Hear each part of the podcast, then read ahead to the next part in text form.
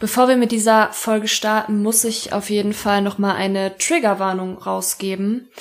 Und zwar sprechen wir in dieser kleinen Folge über das Thema sexuelle Gewalt. Und wen das triggern könnte, der sollte sich diese Folge besser nicht anhören.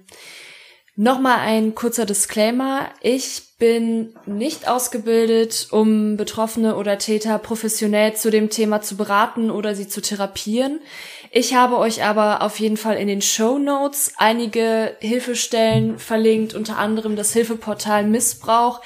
Die haben auch ein extra Hilfetelefon und eine Liste mit ähm, Beratungsstellen. Da kann man quasi seinen eigenen ähm, Standort, Wohnort eingeben und dann findet man die Beratungsstellen zum Thema sexuelle Gewalt in seiner Nähe.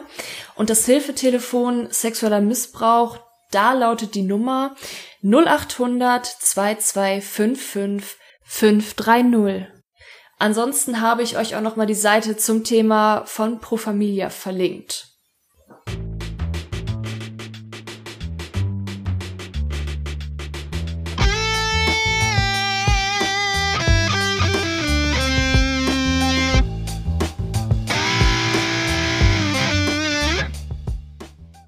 Moin moin und herzlich willkommen zu einer knackigen kurzen Folge von Fuck It, der sexualpädagogisch wertvolle Podcast. Ich habe mich sehr spontan dafür entschieden, diese Folge jetzt aufzunehmen. Ähm, Anlass dafür ist, dass ich tatsächlich noch so ein bisschen ähm, emotional berührt bin von dem, was in den letzten 24, 25 Stunden passiert ist. Und zwar haben Joko und Klaas, das sind die beiden, äh, das Duo von Pro7, das Moderatoren-Duo, ähm, dadurch, dass den 15 Minuten Sendezeit zur Verfügung gestellt wurden, diese 15 Minuten genutzt, um über das Thema sexuelle Gewalt gegen Frauen, also speziell gegen Frauen, aufmerksam zu machen. Als ich mich darüber ausgetauscht habe, blieb vor allem die Frage im Raum, was kann man jetzt aktiv dagegen tun oder selber dagegen tun, um mit sexueller Gewalt umzugehen. Zum Beispiel, gerade jetzt in dieser Folge soll es genau darum gehen, was man tun kann, wenn man mitbekommt, dass jemand sexuelle Gewalt erfährt. Sei es ein Mann, eine Frau, eine Transperson oder Menschen allen möglicher Hautfarbe, Geschlechts, whatever. Es sollen hier auch wirklich alle gemeint sein. Ich möchte niemanden ausschließen und deshalb spreche ich auch einfach nur von Menschen und benutze quasi eine möglichst geschlechtsneutrale Sprache. Ich habe euch mal ein paar in der Kürze ein paar Do's und Don'ts zusammengefasst, weil als ich das erste Mal mich wirklich mit dem Thema auch auseinandergesetzt habe, habe ich gemerkt, boah, das gibt schon eine ziemliche Etikette und man kann auch echt ziemlich viel falsch machen, obwohl es eigentlich gut gemeint ist. Also, ähm, diese Do's and Don'ts, nochmal ein kleiner Hinweis, die gebe ich jetzt in einem Kontext, in dem es keine Dokumentationspflicht gibt. Bei manchen Sachen ist es tatsächlich so, wenn man zum Beispiel in der Jugendhilfe als Fachkraft arbeitet, da hat man eine Dokumentationspflicht und da kann man zum Beispiel nicht versprechen, dass Informationen nicht dokumentiert oder nach außen gelangen können. Nur mal so dazu. Da wollte ich jetzt nicht so sehr drauf eingehen. Wenn ihr euch das wünscht, gerne Bescheid sagen. Ich dachte, ich fange mal mit den Don'ts an. Also was man nicht tun sollte, wenn jetzt zum Beispiel jemand kommt und sich euch anvertraut und erzählt, mir ist da etwas passiert, ich bin betroffener Opfer von sexueller Gewalt geworden. Oder betroffen, nee. Im Vorfeld auf jeden Fall, was man vorbeugend machen kann, generell ist erstmal Sexualität nicht zum Tabuthema zu machen. Es ist für viele nicht leicht, weil wir ja auch unterschiedlich sozialisiert worden sind und Sexualität in unserer Vergangenheit, in unserer Biografie immer unterschiedlich thematisiert wurde. Deshalb ist es für manche schwieriger und für manche weniger, da wirklich offen drüber zu sprechen. Aber ich würde mir wünschen, wenn man es zumindest versuchen würde. Ansonsten merkt diese Person, okay, ich kann mit dem Menschen nicht darüber sprechen. Und wenn dann jemand Gewalt erfährt, wird er oder sie sich nicht dich als Vertrauensperson aussuchen oder sogar nicht darüber sprechen wollen, weil es generell sowieso ein Tabuthema ist. Und vielleicht auch Schwierigkeiten haben, gewisse Dinge auch zu benennen. Ein weiteres Don't ist, Gründe zu suchen, warum das passiert ist, während des Gesprächs zum Beispiel. Wenn man tatsächlich auch selber etwas beobachtet, dass jemand sexuell belästigt wird oder jemand sexualisierte sexuelle Gewalt erfährt, dann auf jeden Fall nicht wegschauen. Das ist auch ein großes Don't. Ein weiteres Don't ist, Gründe zu suchen, warum das jetzt passiert ist. Das bekannteste ist, nach der Kleidung zu fragen oder ob es vielleicht gewisse Charakterzüge oder Verhaltensweisen gibt, die das begünstigt haben sollen.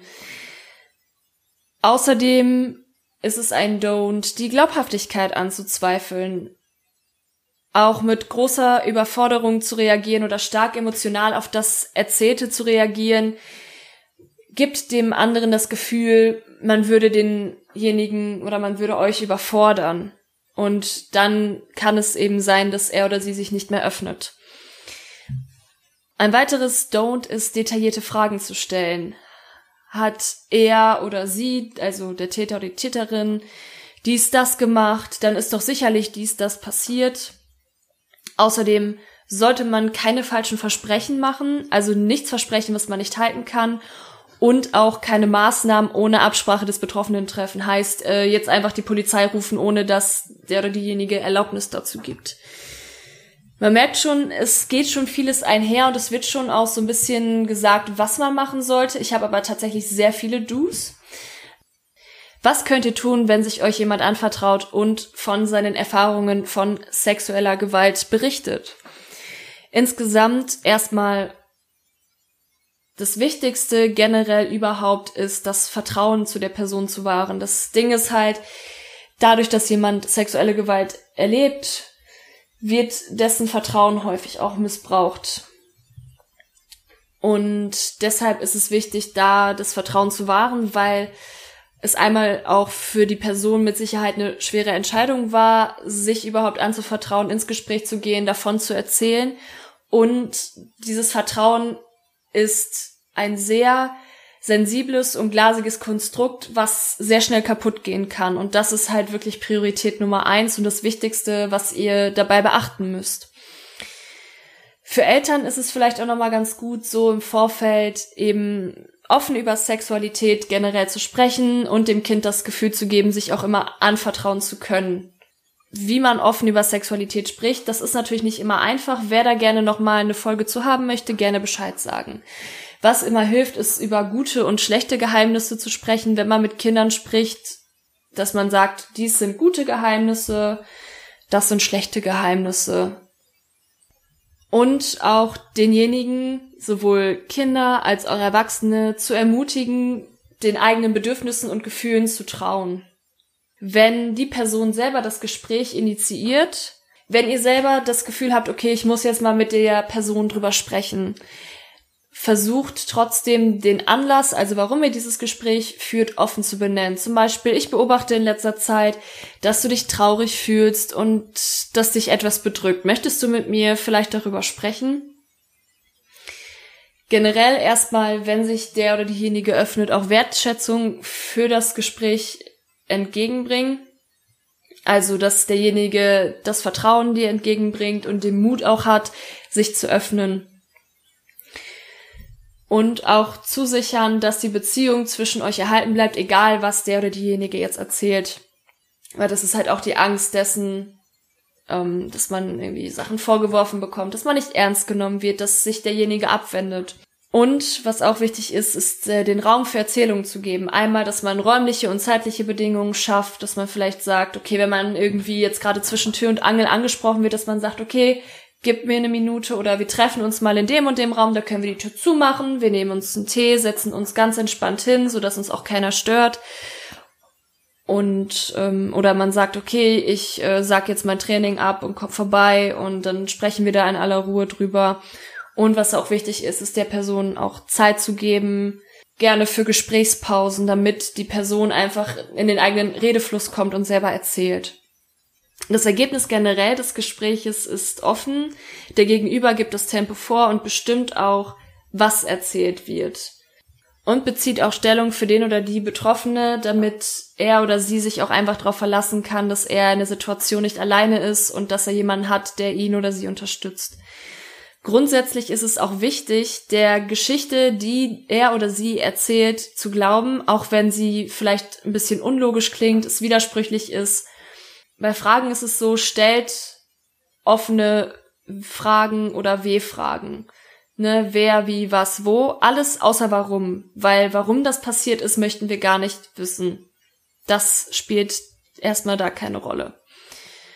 Oft hilft es auch, einfach zuzuhören. Und wenn ihr mal keine Ahnung habt, was ihr dazu sagen müsst, sollt, ihr müsst auch nicht immer irgendwas dazu sagen. Oft hilft es einfach auch nur zuzuhören, auch längere Gesprächspausen zu haben. Es kann auch längere Momente des Schweigens geben. Aber für ihn oder sie ist es oft schon hilfreich, wenn einfach jemand da ist, der zuhört und ihn oder sie nicht direkt verurteilt. Was auch hilfreich sein kann, ist zu erwähnen, dass es auch andere Menschen gibt, denen sowas passiert und man damit nicht alleine ist. Das meine ich, also es kann man schnell den falschen Hals bekommen, das meine ich nicht verharmlosend, dass der, die Betroffene sich nicht isoliert fühlt mit dem Problem und das Gefühl hat, er, sie ist komplett alleine und niemand kann das verstehen. Außerdem ist es wichtig klarzustellen, weil das auch für viele Betroffene nicht immer deutlich ist, dass die Verantwortung beim Täter oder bei der Täterin liegt. Jetzt kommt ein Punkt, der ist wahrscheinlich auch nicht ganz so einfach.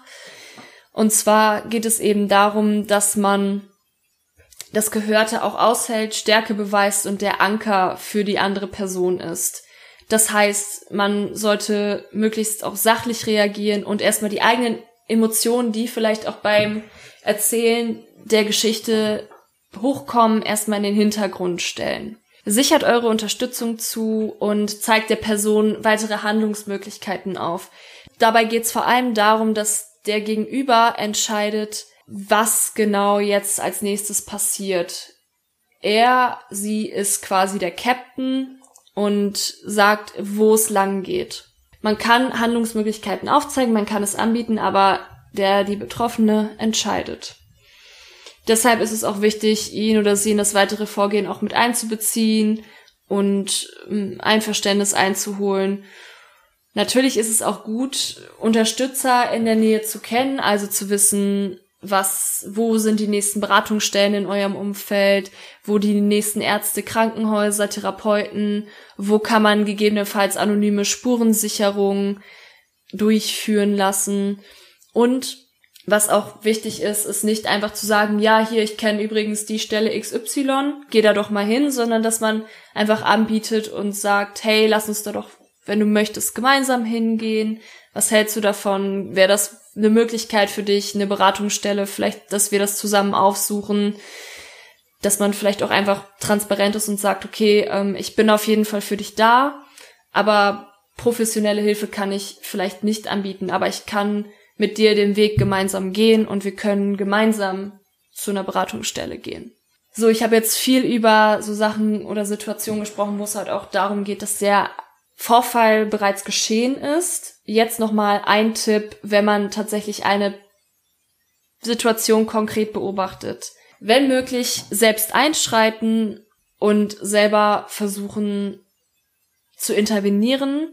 Wenn ihr das Gefühl habt, es reicht nicht aus, dass ihr als Einzelperson dort einschreitet, sucht euch gegebenenfalls weitere Beobachterinnen, sprecht sie direkt an und bittet sie um Hilfe, so dass sie sich positionieren müssen, so dass sie quasi dann in der Situation auch mit drin sind und plötzlich zum Akteur werden.